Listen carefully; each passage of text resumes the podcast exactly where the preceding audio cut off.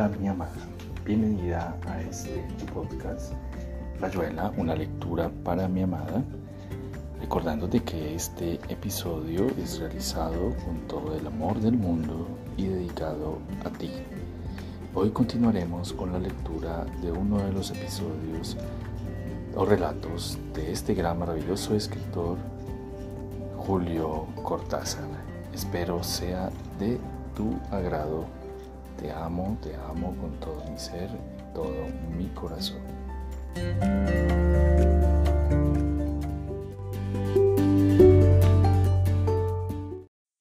Continuamos con la lectura de El examen de Julio Cortázar. Decidido trasladarnos corporativamente al First and Last, dijo Juan, recostado en la vidriera donde Clara miraba perfumes y talcos. Nada de cenar, che, drogui y especiales de jamón crudo. Y después, dijo Estela vivamente, después nos vamos a casa. Después nada, la interrumpió Andrés. Olvídate de esa palabra por un rato y mira los bomberos que gauchitos. Oyeron las sirenas, el resto fue un rodar y un color confuso. Cerca del río, el calor era todavía más húmedo y lloviznaba suavemente. Vos explícame cómo puede llover y haber niebla al mismo tiempo, dijo Juan. ¿El agua pasa a través de la niebla o sucede en dos espacios distintos? Se hace el interesante, dijo Clara cruzando la calle. No le explicaciones. Mejor, mejor sería se quedó callada, mirando desde la puerta al interior del café de la esquina. Andrés, que venía detrás, los vio casi al mismo tiempo. El más joven había estado cerca de ellos en el vestíbulo de la facultad. El otro era uno de los jugadores de cartas y había discutido bastante con los bedeles. Sentados en una mesa del medio del salón, Tenían desplegados los diplomas y los estaban mirando, con la botella de grapa entre los diplomas y las papas fritas. Un buen ventilador a paletas trabajaba el aire, les movía los cabellos, satisfactorio. Juan se plantó en la puerta y puso las manos como megáfono. Gauchos de mierda. Andrés y el cronista lo pescaron del brazo y lo hicieron bajar. Inicie y baje despacio mientras Estela se reía asustada y Clara iba adelante fría y muda, como indiferente. Los estudiantes ni se asomaron a la puerta. Parece mentira, ñato, se quejaba el cronista. ¿No te parece bastante lío para encima ponerte a putear en un café como ese? ¿Vos te crees que yo estoy para que me rompan el ánima? Va bene, dijo Juan, vos tenés razón. Todo bien organizado para ver piñas, 15 pesos ringside y lo pasas estupendo viendo pegarse a otros. Che, pibe, decía el cronista quejoso, esperando la opinión de Clara y Andrés. Pero nadie habló cuando salieron a la recoba y se dieron de golpe con los tipos que venían corriendo desde Córdoba. Silbatos desde Córdoba o tal vez más allá. Y uno de los tipos viniendo por fuera de la recoba en el filo de la calzada. Cruzó Viamonte como un látigo y al pasar al lado de Clara le jadeó algo así como sálvese si puede, o tal vez salga que se muerde, que muerde. Tropezando vaciló, apoyado en un pie, se fue a la carrera y atrás venían otros bultos como arreados por los pitos de los vigilantes. El cronista dio la orden de pegarse a la pared de la recoba hasta ver mejor, y se juntaron en la sombra. No había ninguna luz en esa cuadra, el café de la esquina cerrado y el kiosco de cigarrillos, mirando la fuga de los hombres. Alguna manifestación, dijo el cronista, los están cascando. No me parece, dijo Clara, a esta distancia no tendrían por qué disparar en esa forma. Tienen miedo, pero no de los cosacos. Mira esos en la recoba, traen a un lastimado, dijo Andrés. ¿Y cómo? Dijo el cronista que había visto los brazos del herido colgando por entre las piernas de los portadores que venían callados y muy lentamente al abrigo de la recoba. y se detuvieron al lado de ellos, obedeciendo una orden de un hombre alto con campera gris y boina. Lindo regalo, pensó el cronista cuando le depositaron al herido casi a los pies. Entre murmullos desconfiados y discusiones bisbeciadas de si mejor a Plaza Mayo y ahí dispersamos tan joven, a cabala como no supiste que se quemó el ma que se va a quemar. Paviolo te lo digo yo. Ponerle mi saco de almohada, dijo un muchacho rubio que temblaba de quizá excitación. A mí me parece que miró a Andrés desconfiado, después a Clara. El herido respiraba grandes boqueos de aire y sus labios húmedos estaban llenos de pelusas y baba. Le habían apoyado la espalda contra la pared y alguien le metió el saco doblado bajo la nuca. Los otros se miraban más entre ellos que al herido. Entonces el herido gritó, un grito seco y corto, casi un ladrido, y alzando una mano se apretó el vientre. En la oscuridad no se podía ver mucho. Andrés notó que las piernas del hombre se perdían por momentos en el vapor amarillo pegado al suelo. Solamente su cabeza, los bucles negros saliendo de la niebla. ¿Qué pasó? dijo el cronista a uno que tenía al lado. ¿Qué quiere que pase? dijo el otro. Íbamos al parque Retiro y... Siamo fregati, dijo otro, empujándolo. Andiamo via subito, Enzo. Mas si, espera un poco.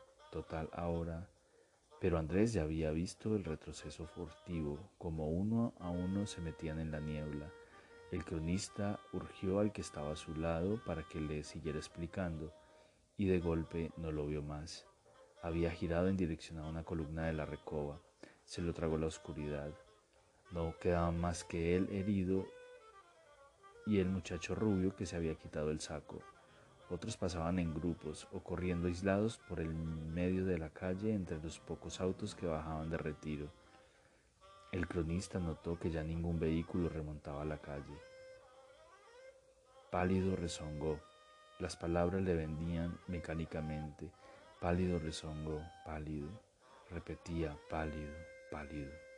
Hasta quitarle todo sentido a la palabra, hasta desnudarla de lo accesorio y descubrir su sonido, su forma. Pálido, su nada sonora, pálido el hueco donde habitaba eso otro realmente que sin color lo contrario de arrebolado, negativo de otra cosa que a su vez se estaba muriendo. La voz de Andrés, ladrido, quejido, el tipo de boina perdiéndose en la recoba, la farmacia Soria. Clara, camiones. Che, Carlitos, Carlitos, decía Rubio agachado mirando la cara pasta gris del herido. Carlitos. Andrés y Juan se llevaron a Clara al borde de la vereda y Estela volvió desde la esquina donde se había puesto para no ver y se agarró del brazo de Andrés. Ustedes quédense aquí o sigan abajo, dijo Andrés. Me cruzo a esa parrilla y telefoneo a la asistencia. Voy con vos y traigo agua, dijo el cronista, pálido rezongó. Apúrate, dijo Juan. El tipo lo deja solo. Cuando cruzaban la calle, el muchacho rubio corrió subiendo Viamonte y Clara se tapó la cara gritando algo que no entendieron y volvió junto al herido, aunque Juan quería impedírselo. Estela la tenía de un brazo y se vio arrastrada a la sombra con Clara y Juan, junto al hombre ya ladeado en el suelo, ya silencioso. Pero no ves que le quitó otra vez el saco, gritaba Clara. Le quitó. Eh, espera, dijo Juan deteniéndola, déjame a mí pero ella gemía debatiéndose y se agachó hasta quedar con la cara al nivel de la del herido. Con un grito se enderezó, se echó atrás. Estela huía sin comprender. Buscando la mayor claridad de la esquina, Juan palmeó a Clara con fuerza, sacudiéndole los hombros, y se agachó a su vez en la oscuridad. El cronista venía corriendo con un vaso de agua. Los teléfonos no andan, dijo. Toma, dale que Está muerto, dijo Juan. Te aconsejo que no lo mires. Dale el agua a Clara. Sí, a Clara, ñato. Bueno, dijo el cronista, tome Clara, y agregó el polvo mágico. Esto le va a hacer bien. Llevando a las mujeres del brazo cruzaron a Andrés en la vereda de la parrilla y cruzaron Leandro Allen sin ver más que dos autos y unas pocas gentes en los refugios. Andrés les dijo que la parrilla no funcionaba y que habían querido saquearla al anochecer. El dueño, un guapo de Colt en la mano, esperaba novedades chupando barber y comiendo codeguín. Tipo macanudo. El teléfono muerto. ¿Y yo qué hago con este vaso? dijo el cronista cuando Clara se lo pasó. Quedaban unas gotas, las bebió despacio, mirando por el fondo un cielo rojizo y bajo. Vi un avión a la altura del correo, alejándose pesadamente. ¿Quién se irá ahí? murmuró Juan. Los aviones son un robo siempre. Apóyate mejor, vieja. Así. Clara cedía, andaba como dormida, y Andrés vino por el otro lado y lo ayudó a sostenerla, mirando al cronista para que se ocupara de Estela, que espiaba hacia atrás, muerta de miedo. Yo realmente no entiendo, dijo Estela. El cronista se encogió de hombros y cuando tomaron por la angosta vereda de tablones junto a la empalizada de las obras sobre la manzana de la izquierda, puso delicadamente el vaso en el suelo, contra los tablones.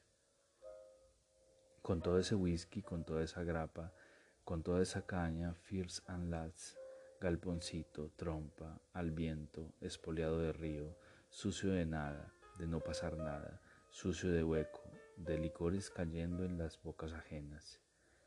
Fierce and Lads, todo lo que ocurre le ocurre a otros, parroquianos, pero aquí se dice clientes, de manera que galponcito sin razón, local de hombres del río, que no le dejan ni la sed, lo usan, se notan y se van. Moral de las tabernas, dijo Andrés estirando las piernas, en su vacío está mi pleno y viceversa. Oscuro cual el abrego, dijo el cronista, definición aplicable a la ruleta, a los cines, a objetos varios. A nosotros, dijo Juan, secándose la cara, chupadores de vida ajena para activar la nuestra. ¿Hablo con vos? No, no hablo con vos. Te quito un hablar y me lo guardo. Te quito esa sonrisa, esa mirada. Le quito el saco, dijo Clara, suspirando. Perdóneme, estoy bastante cansada. Uno no debería... Quitar, pensó Andrés. Veía otra vez el Ateneo, el par de anteojos balanceándose en la mano del vendedor. Sí, menos lo que uno quisiera perder. Eso, arremache. Sonrió burlándose, sentimental. Hablando de quitarse el saco, decía el cronista, fue a traer una silla donde colgar el suyo. Andrés y Juan lo imitaron con ese alivio del cansancio que da toda alteración de la vestimenta. Porque, como dijo Juan, la ropa forma ya parte de la psiquis y siente por su cuenta, y cuanto antes la colgues, más te vale. Les traían botellas de cerveza. No está demasiado helada porque algo sobre la electricidad. Y grandes sándwich de salami y jamón crudo se habían ubicado a la derecha contra la pared, bastante solos, como si la penumbra ahuyentase a la clientela. Un muchacho achinado los miraba desde el mostrador, a veces daba vuelta la cabeza para ver la hora en un viejo reloj de pared entre la lista de precios y un extractor de aire, que no andaba. Aquí, dijo el cronista, vine con una chica la noche que murió Roosevelt como lloraba muchísimo, le hice ahogar las penas con grapa cantamarqueña. Creo que me guardó un poco de rencor. Aquí hemos venido tantas veces, dijo Clara, tan lejos del centro y a dos pasos. Nos gustaba por eso. Andrés, acordate aquella noche de la huelga. Pobre Juan, dijo Andrés, qué piña le habían pegado. ¿Y vos? Te costó un traje nuevo. Beba, Estela, por favor. No se me queden así deprimidas. Miró a ese señor, dijo Estela, apuntando tímida a un cliente sentado en una mesa del centro, debajo de uno de los ventiladores a paletas, que no andaba. Sudando, igual al presidente Agustín P. Justo, pero con un ojo inflamado, rojo, y un toscano en la boca. Otros cuatro toscanos le asomaban como una estacada del bolsillo del pañuelo, sin pañuelo. El equipo completo, dijo Juan. Mírale el anillo. Tipo trimotor, anteojos y pelado, corbata negra, Perfecto. Ahora se levantará y vendrá a vendernos un corte de casimir. Pero toma café, dijo el cronista. Es un escándalo, che. Por lo que el tipo tendría que tomar es esperidima. Mozo. Mande, dijo el mozo, mirando la puerta por donde entraban tres tipos corriendo. Uno se dio vuelta y miró a la calle. Los otros se orientaban dentro, como deslumbrados, hasta elegir una mesa en un rincón. El tercero hizo un ademán en el aire y fue a reunírseles. Tenía la cara llena de tiznes y el pelo pegado en las sienes, sudor brillantina. Más sándwich, dijo el cronista. Y esos ventiladores. No andan, dijo el mozo. Más sándwich. No sé si queda jamón. Voy a ver. Pucha, digo, otros más. Entraban dos parejas. ¿Y qué más quieren? dijo el cronista, salvo que anden con ganas de mandarse mudar. Beba, Clara, usted está más blanca que Grog. Soy una idiota, dijo Clara. Animula, bagula, blandula, pero fue tan... Está bien, dijo Juan, sonriéndole. Todo esto es ligeramente inmundo y vos te has portado muy bien. Si a veces no aflojaras un poco, Mira a esa niña de la blusa amarilla, qué jabón se trae. Che, el tipo la está amenazando. Claro, dijo Andrés, histeria, palabra helénica. ¿No sería bueno que vos te llevaras a Clara de aquí? De Buenos Aires, quiero decir. Sistema pincho, dijo Juan amargo. ¿Para qué? Esto no puede durar más de... Hizo un gesto pueril, se quedó mirando al fumador del toscano. Un buen llanto a solas un buen llanto con la cara debajo de las sábanas, una ducha, un... Veía el tipo de la mesa en el pequeño compartimento lateral, su rodilla buscando la de la mujer. La mujer se reía como una rata. También tiene miedo, pensó Juan, y exploró en los ojos de Andrés algo que lo sorprendía. Después pensó absurdamente que le hubiera gustado tener la coliflor. No hablaron por un rato pero oír las explosiones distantes era casi peor. Y el halo de bruma en las lamparillas, el extractor de aire parado, el retrato del presidente al lado de la lista de los precios. Old Smuggler, Caña Ombú, Amaro Pagliotti. Es increíble, dijo de golpe el cronista. Vos ves al tipo del toscano. Está como si nada. Yo tendría que hacerle una nota. Hacela, dijo Juan, así te divertís, contrastando con la sensación de intranquilidad ocasionada por elementos perturbadores, porque ese debe ser tu estilo. Nos complacemos en dar a conocer a nuestros lectores el perfil del hombre sensato, que en su mesita al Fields and Lads, joder, dijo el cronista, son, si mis notas fueran así, ya sería famoso. Persevera, dijo Juan, acordate de Bernardo Palisi. Estela se agitó al oír el nombre, pero no dijo nada. Tesoro de la juventud. Esperando quizá que Juan siguiera, pero Juan miraba a Clara que comía aplicadamente su sándwich y se puso a imitarla, juntando su cabeza con la de ella y masticando a la par, haciendo sonreír a Andrés que los miraba. Vos sabrás, dijo Andrés, como no dándole importancia, pero los dos se debían ir de aquí. Porque precisamente nosotros, dijo Clara, ¿y qué se gana con irse? Decirle tu hermoso cachet ontológico. Juan, irse, quedarse. Oí, dijo Juan, irse, quedarse. Apenas es, después el antes. Yo te hablo del mapa, no del alma murmuró Andrés. No me vengas con trucos isabelinos. El mapa, repitió Juan. Ya no hay más mapas, querido. Y sin embargo, sabíamos los temas, lo pensó doblando la cabeza, concentrándose en la visión del pan y las lengüitas de jamón crudo que colgaban entre sus dedos. Esa cara. Le arrancó el saco, el mismo que se lo había puesto como apoyo. Trataba de tragar.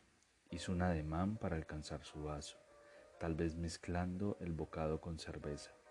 Pero el gusto era horrible. Curioso que si primero sándwich y después cerveza y después sándwich, todo tan pasable.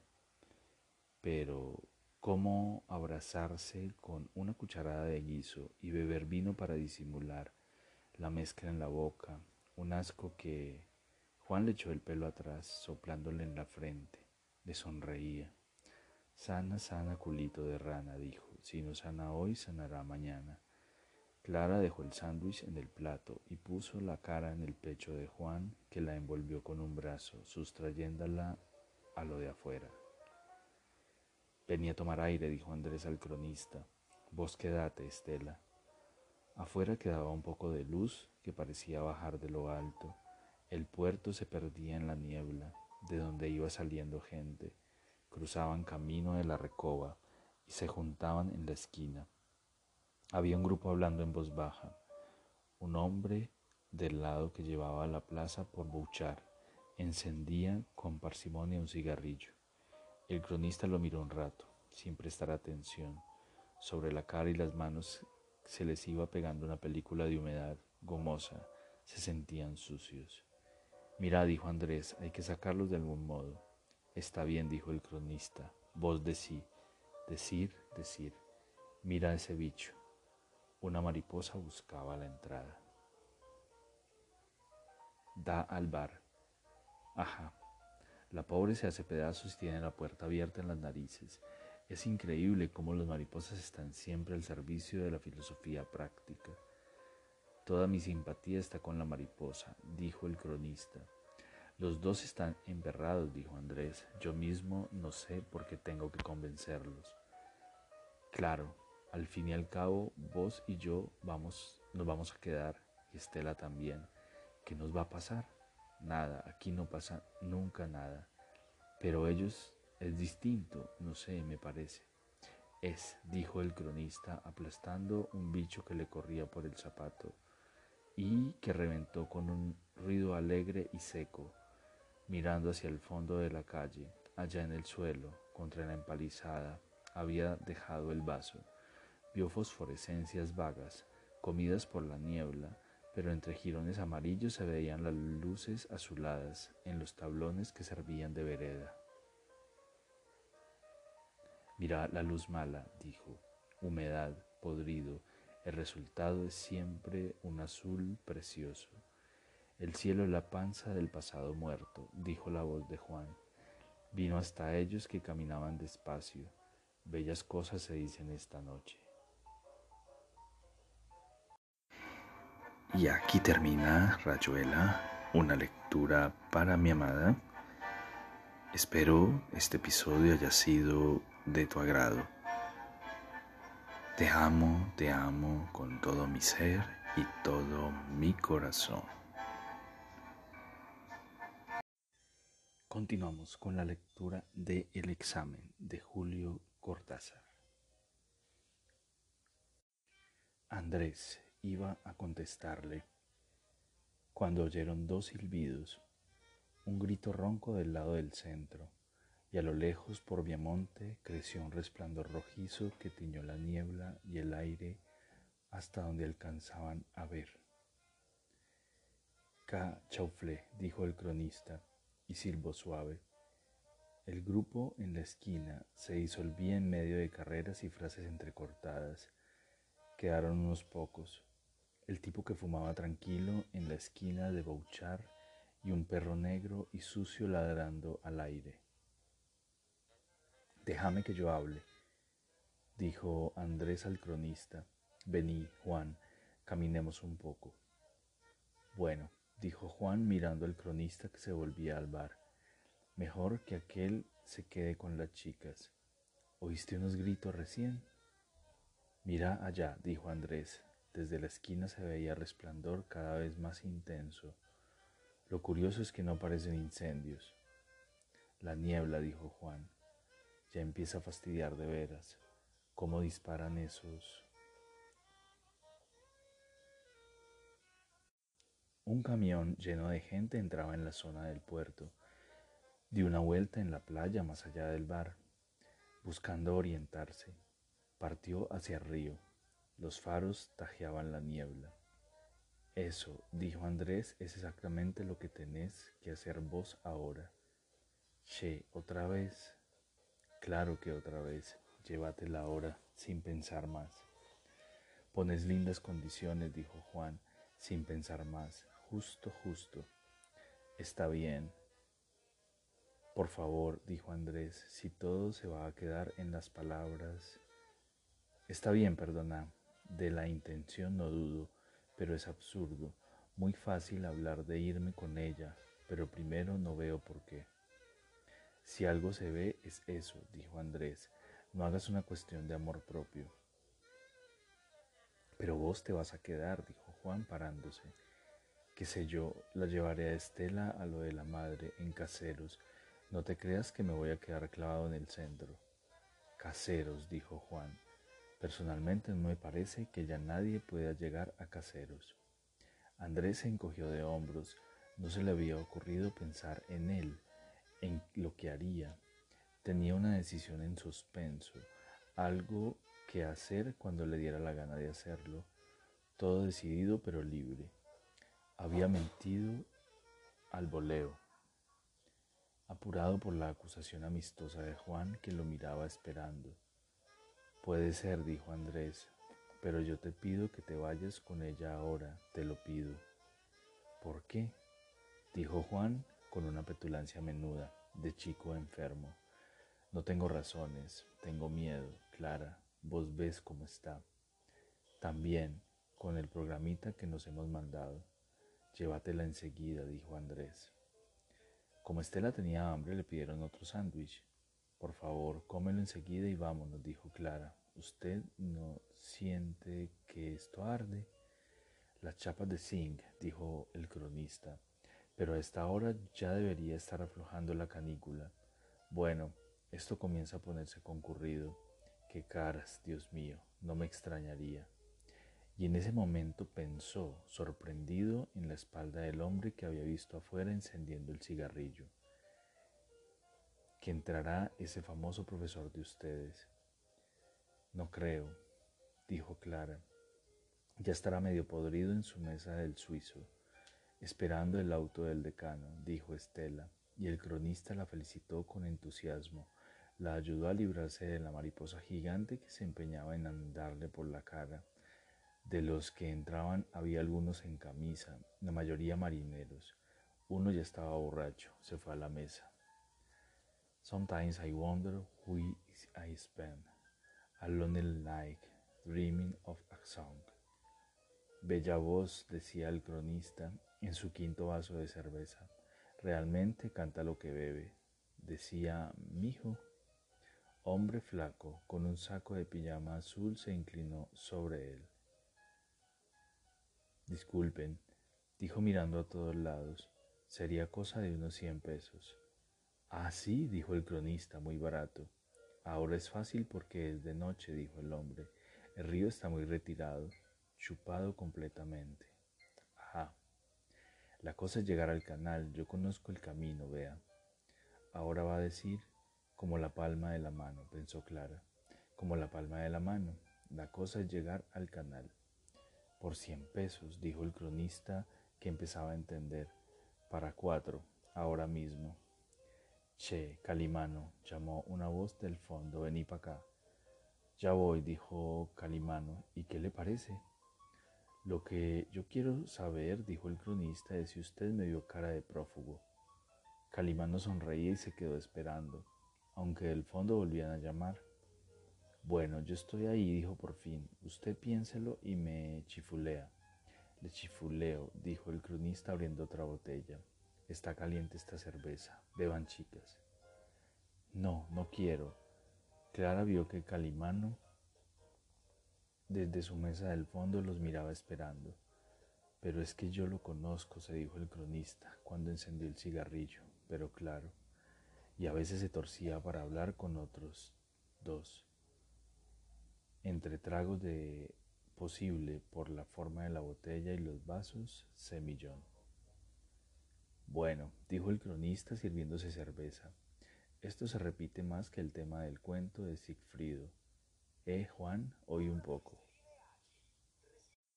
Bebe y déjame en paz, dijo Juan, ganando su silla sin mirar a Clara que alzó los ojos y se quedó observando el rostro de Andrés, el tic que de pronto le hacía alzar la ceja derecha, guiño al revés, tan raro.